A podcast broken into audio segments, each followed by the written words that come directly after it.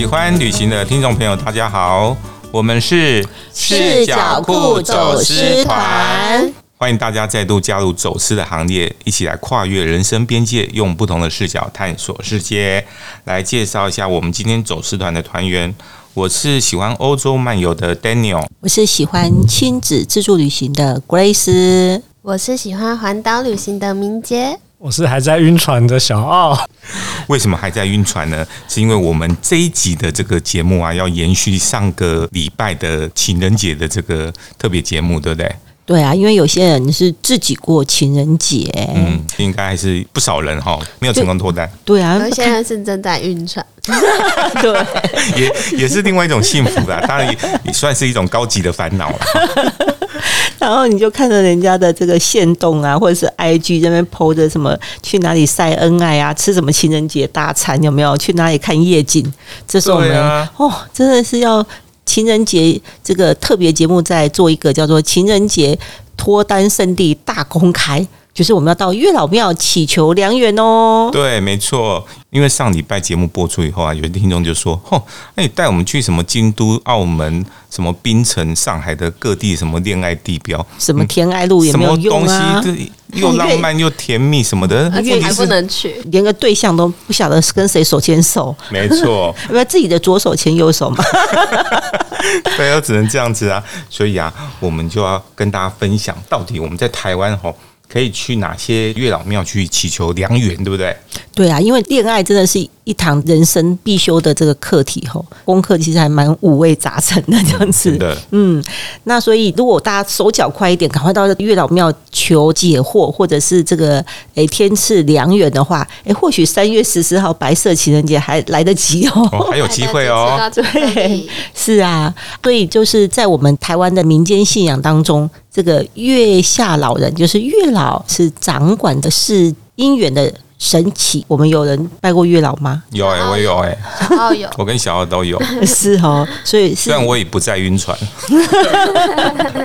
所以人家说是天赐良缘就是这样子，所以要把缘分用红绳绑在一起，这样子。对，所以通常去祈求就会拿到一个红线，因为前一阵子月老的这个电影电影蛮夯的嘛，哦，超夯的这样子，在这个月老的电影里面，他那个红绳真的是表现的淋漓尽致，这样子很有科技感的展现。对对对，而且也讲到。这个整个。故事架构也是从这个红绳来的这样子哦，嗯，对啊，如果有机会的可以去看电影这样子。所以我们到庙里面如果要求姻缘，是不是也要求这个红绳呢？嗯，所以我们待会啊就会带大家到台湾这个几个还蛮知名的月老庙，同时呢现身说法来讲讲说，哎，到底这个要怎么去拜这个月老哈，然后才能够求得好姻缘。所以一定要听哦，因为这几个都是很灵验的月老庙哦，对，所以要跟月老祈求桃花朵朵开，而不是。躲，又不是躲避的躲，躲避球的躲躲开哦。对的方法哈，然后要够这个虔诚啊，要拜对方式这样，有机会帮你找到这个好的姻缘哈。好，而且在这里没有语言的障碍了哦。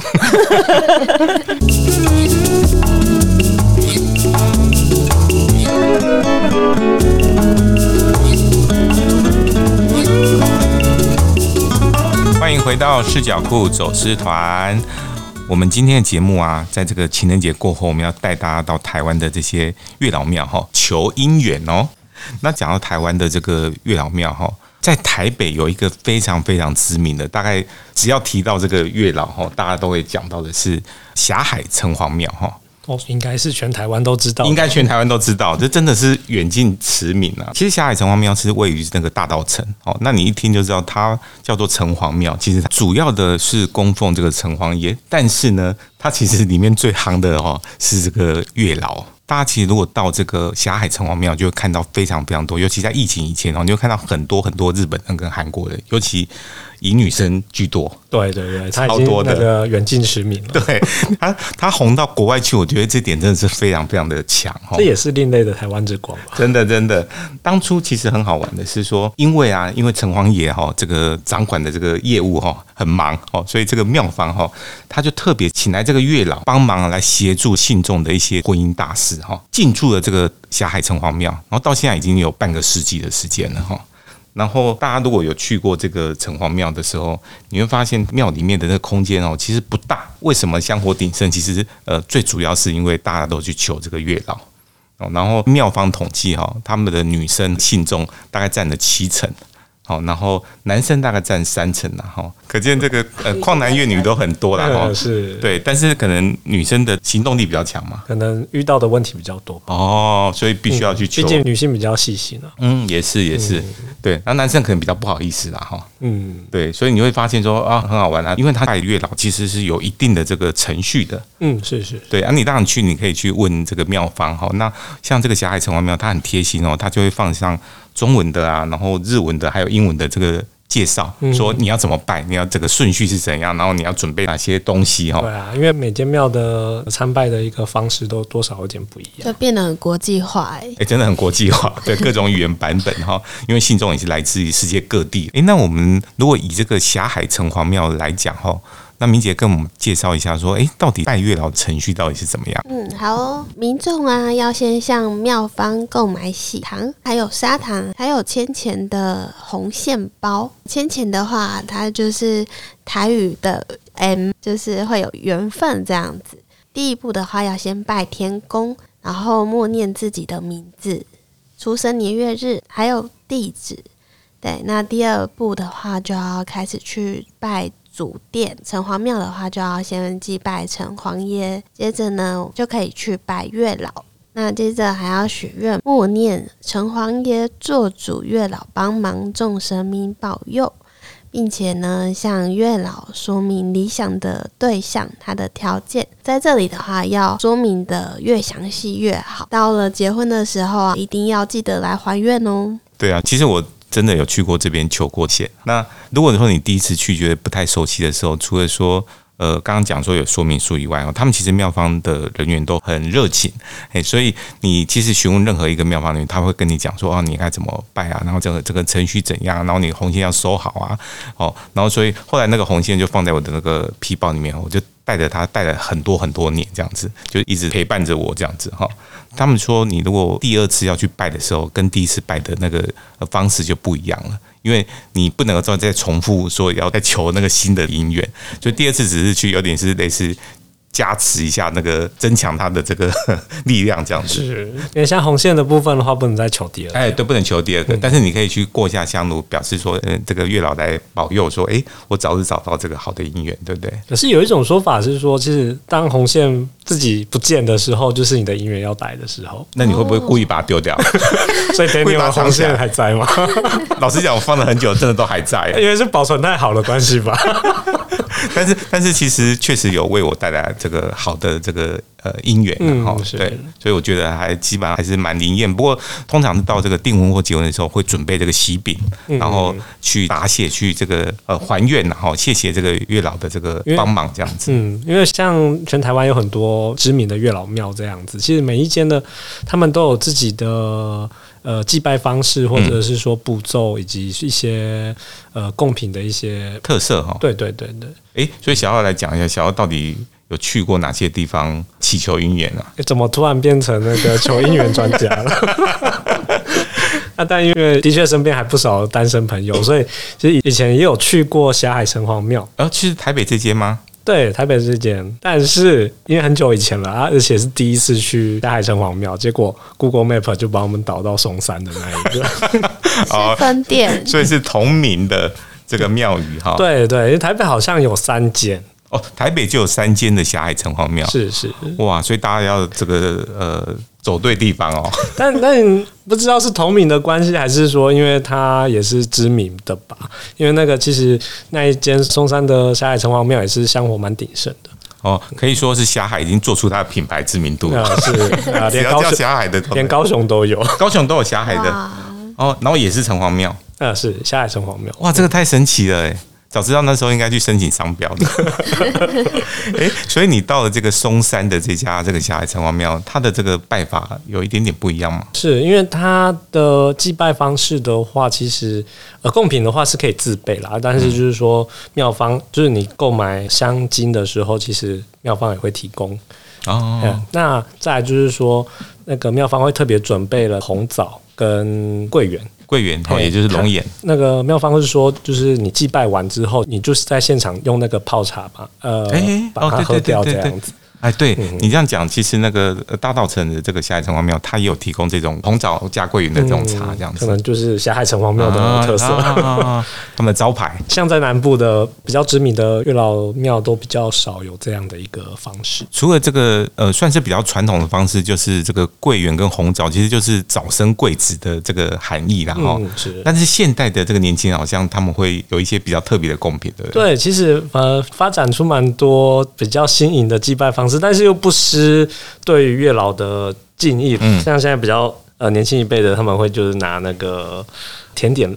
呃，比如说巧克力啊，就比如说金沙、啊、那些，就是比较日常的甜点，自己喜欢吃，自己爱吃吧？对，对啊，拜完就可以一边配红枣茶，一边配巧克力把它吃掉。但是有一个公认大家觉得最灵验的贡品 是什么？是肯德基的蛋挞。哦，为什么？呃，可能自己更爱吃吧。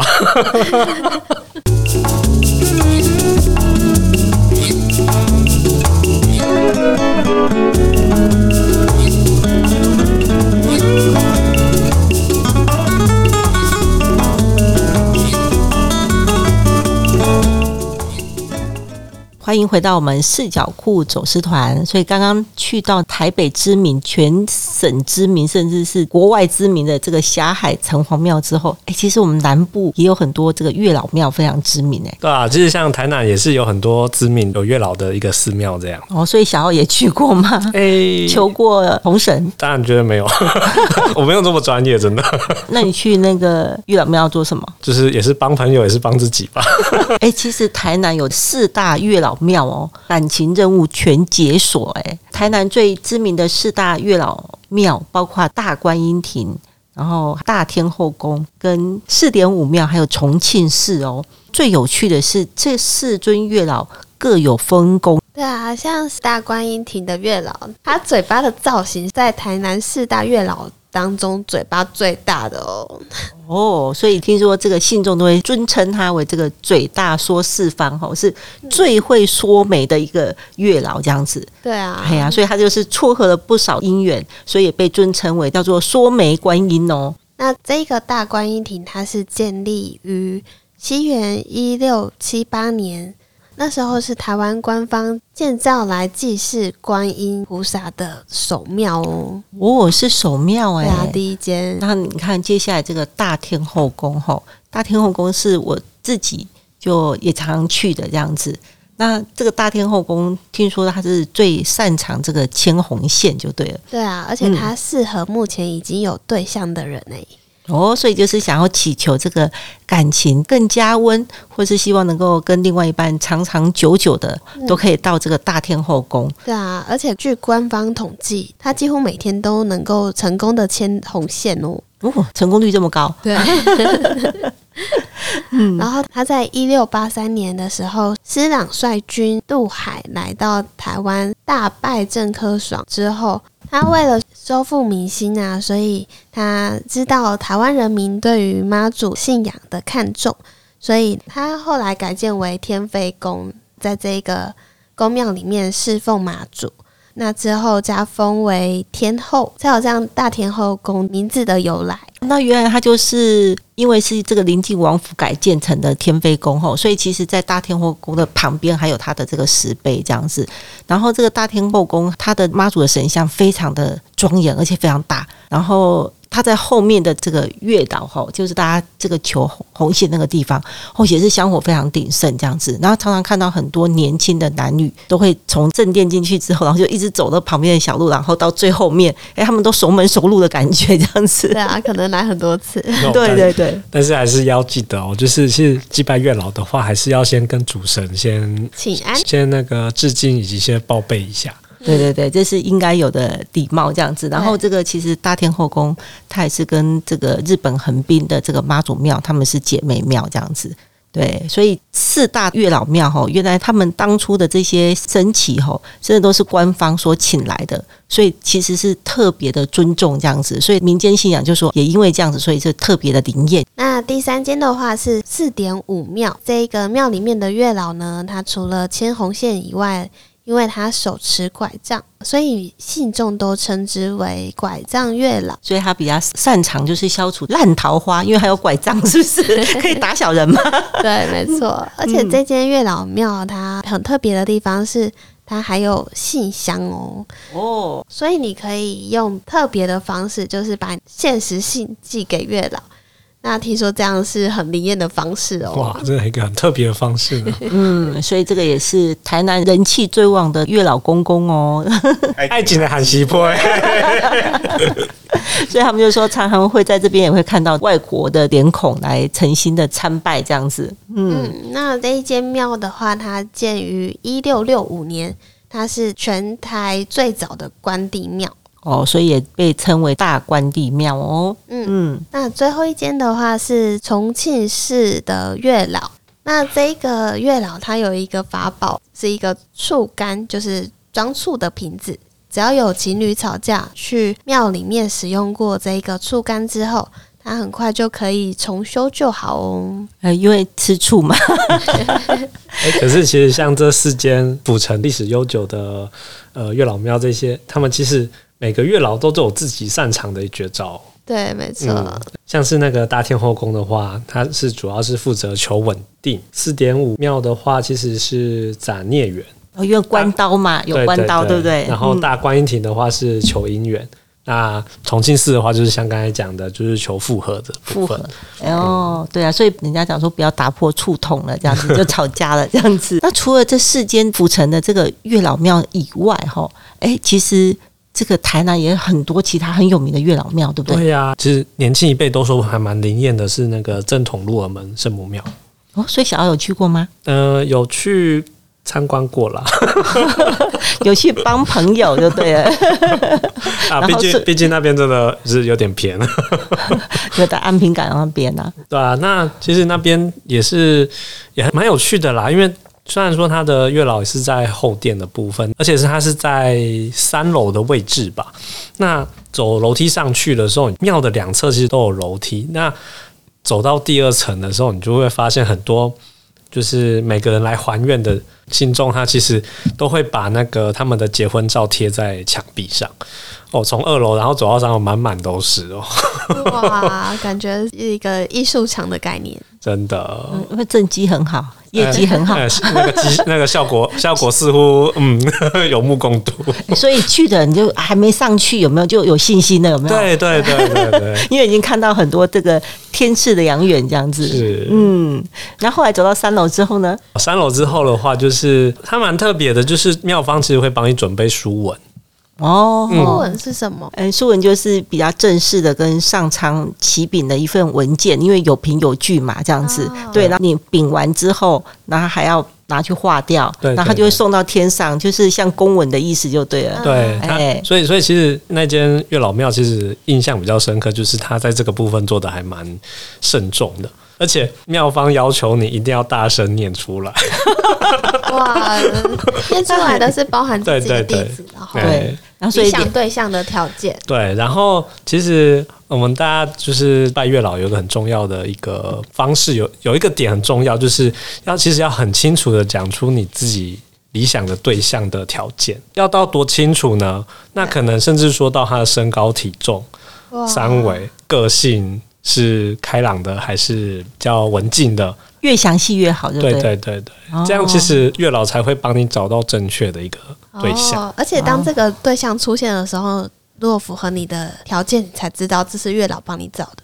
哦，对呀、啊，对。印记这样，嗯，哎、欸，我觉得这个就很像说媒人以前要去说媒嘛，哈，那你一定也是要跟媒人讲说，哎、欸，我希望的对象是哪一种类型？类型啊，嗯、或者是他的家世背景啊、工作职业啊、嗯、个性啊，是不是要讲的很清楚？媒人婆才能帮你找到一个正确的人呢、啊？越详细的越好的哦，所以你那时候讲的多详细，你的理想的对象。呃这种东西，要在节目中帮他征友吗？是啊，就是哎哎，或许以后我们这边变成是月老 Podcast 哎，因为可，可以开新节目喽。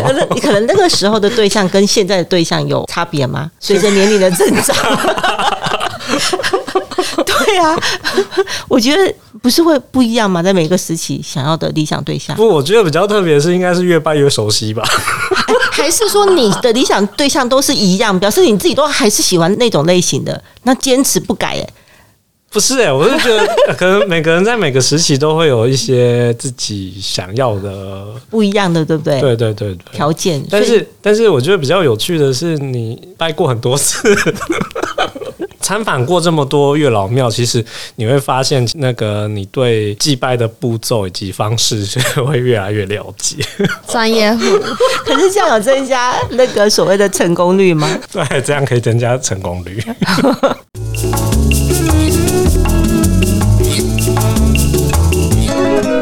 视角库走失团是由视角库文创团队所制作。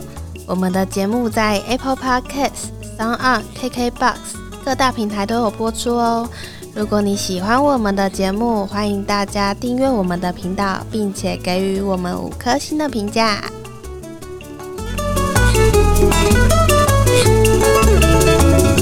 欢迎回到视角库走私团。那么今天呢，我们的由北到南哈，诶，去了这个台湾很多知名的这个月老庙哈，是要帮助大家脱单嘛？对，很重要的。虽然是情人节过后的哈，对，但是可能大家现在准备这个迎接下面一个情人节了哈。但讲到这个月老庙哈，诶，其实台湾呢，在有一个这个很神秘的地方哈，有一个非常非常灵验的这个月老庙，是我们其实从小的时候就常听到的。对啊，而且那个地方它是在一个小岛上面哦，周遭全部都是被湖环绕着哦，所以它是在日月潭，对不对？对，在日月潭的中间。然后我都想说，它到底怎么可以过去？就觉得他们是说那边的能量场非常的好。然后以前我一个同学啊，她长得很漂亮，然后条件也很好，就一直交不到男朋友。嗯嗯。然后她就跟我讲说，我妈妈要带我去拜月老这样子，然后就是要去日月潭。哦，所以他就是在潭的中间的一座庙，好像叫做龙凤宫。那他主要的祭祀的主神就是这个月下老人哦。所以他其实是在这个呃日月潭这个拉鲁岛哦，这个少族人的这个呃圣地哈，这个拉鲁岛上面的以前是一个亭，然后后来变成这个呃龙凤庙，嗯，变成非常灵验的这个月老庙哈。对，而且他们是说，哎，其实你不只是要去求姻缘，你也可以来问问看你目前的伴侣的状况都可以。哎，那我很好奇说，所以你那个漂亮的同学去求了以后呢，回来马上就交到男朋友？真的假的？真的这么神奇？真的很神奇这样子。那他后来去还愿吗？哎，他，因为他后来没有结婚，所以他就没有去还愿。他有交了男朋友。哦，嗯，这么现实哦？也有可能是因为这样子，所以。没有，可是不是要结婚？结婚才算，就是对结婚有有的是说订婚也可以，订婚可以拿喜糖去还愿。可是那个时候其实并没有那么多人教你说要怎么拜月老，或是要怎么还愿。嗯嘿，对啊，因为那个时候网络并不发达，就对了。对，所以就是都是那种妈妈姐姐有没有，然后就带你去的。然后可是这个地方是因为九二一这个地震之后，这个上面的这个月下老人亭。都已经损毁了，这样子，所以被移往现在的这个龙凤宫的旁边，对啊。然后这个龙凤宫有没有？它现在。搬到这个日月潭的旁边，其实也跟这个日月潭湖光山色巧妙的搭配到一起，这样子。哦，所以这个恋爱中的人，其实去这个地方也是一个很浪漫的一个去处哈。其实游日月潭就很浪漫，超级浪漫的。对，然后又到这个以前是说，哎，两个人还要到这个潭的中间去拜拜月老。以前应该是划小船之类的。对对对，要坐小船然后过去这样子。那现在可以永渡日月潭，游泳过去。对对对。所以对于这个日月潭的这个月老庙。其实，在很小年轻的时候就有这个印象，而且我就觉得哇，怎么会这么灵验这样子？所以，我们其实从小时候到现在，你会觉得好像月老庙越来越多啊，越来越兴旺哎、欸，然后越来越多人有这种需求。因为为什么你知道吗？嗯、因为现在现今的社会离婚率太高了哦，再加上其实适婚年龄也一直往后。演嘛哈，嗯，对啊，那原本你可能一辈子只要求一次月老，求一次姻缘。可是我如果离了婚之后，我还要再找第二个，哦、或是第三个的时候，一个人的一辈子会有很多次这样的需求哈。对对对啊，哎，还有一个就是以前的人大概就是谈了一次恋爱，就是以结婚前提之下谈恋爱，所以可能谈了一次或两次。就定定下来，你就定下来。那现在不是啊？就就谈了恋爱又分手，然后就像小奥一样，还要再去求。就现在人都是以离婚为前提 来谈恋爱，是不是？所以会这个有特别多的这个再去求姻缘这样的一个需要哦。还有一个就是以前不用靠月老，因为以前是靠媒妁之言，媒人嘛，嗯，也就可以了，对不对？那、嗯、后来现在大家谁在找媒人啊？如果你妈说要叫叫媒人帮你介绍对象，你也不要吧？欸、应该是说给个面子，给个面子，是给媒给媒人好人卡，是不是？对 对啊，好像就是因为大家就是工作机会上面要结识另外一半的机会越来越少。然后要找媒人，又好像效果没那么好，然后就发现这所谓的这个月老反而 还蛮灵验。我来谈一谈哈，我觉得这是一种就是心理状态，可能就是说，当你的爸妈。或者是老一辈跟你讲说，哎、欸，那你去拜月老，或者我带你去拜月老。其实你看到他的期待之后，你会对这件事情比较积极。嗯，当你比较积极的时候，当然成功率就变高了。对，对啊，要不然的话，那个霞海城隍庙一年有六千个以上的信众去还愿呢，一间就有这么多了，这样子。嗯、对啊，所以我觉得是在那种心态上，你当你去会愿意去拜月老的时候，事实上心理上已经在祈求，你的心门已经打开，想要祈求一份好姻缘来。那我常常讲说，姻缘是一份最适合你的，而不是最好的一个对象，就对了。所以你要很清楚的讲好，说你要的这个对象的条件。但是我们拜了月老之后，其实很多我们自己的心态上，诶，也要有一个正确的观念，对不对？我觉得其实就是要调整好自己的状态，嗯，才能够遇到最适合的另外一半。对。嗯哦，所以其实去拜月老这个时间点也刚好是一个呃，等于是说你自己知道，告诉自己说，哎，我要开始调整好的心态，我也准备好了要找另外一半，或者要交男朋友、女朋友，或者要走入婚姻的。对，就是有一个仪式感，有一个仪式感。对，嗯，所以他呃，当你有这样的一个准备的时候，哎，随时如果你的缘分来到的时候，你也可以做好准备去迎接他，然后好好的来。谈一场这个成功的恋爱，对不对？对。然后你其实你在跟你的朋友或家人说：“哎，我昨天去拜月老，或上个礼拜去拜月老。”他就知道说：“哦，原来你现在是要找对象，而且你是单身。”对啊，而且不一定他就会也帮你找。对对，也是一种宣告，对不对？也是一种行销自己出去的方式嘛。哦，把自己推销出去的方式。对对对。然后这个当中其实还有一个仪式感，就是你会去还愿。我觉得这个很好，就是你有带着就是整个成功的心态。对，哎呀，然后有一个份感恩的心这样子。那所以当你走进婚姻的时候，也是会一份感恩的心，因为你会觉得这是月老赐给你的良缘，就对了。嗯。哎呀，然后也会特别的好好的去经营你这份感情。不管大家的信仰是什么哈，诶，其实透过这样子的这个祈求月老这样的一个过程，都希望能大家能够做好准备哈，去找到自己的下一段最好的这个姻缘。嗯，那也祝福这个天下有情人终成眷属哦。希望今天的节目可以好利挺哈。那我们在节目的最后跟大家一起说拜拜。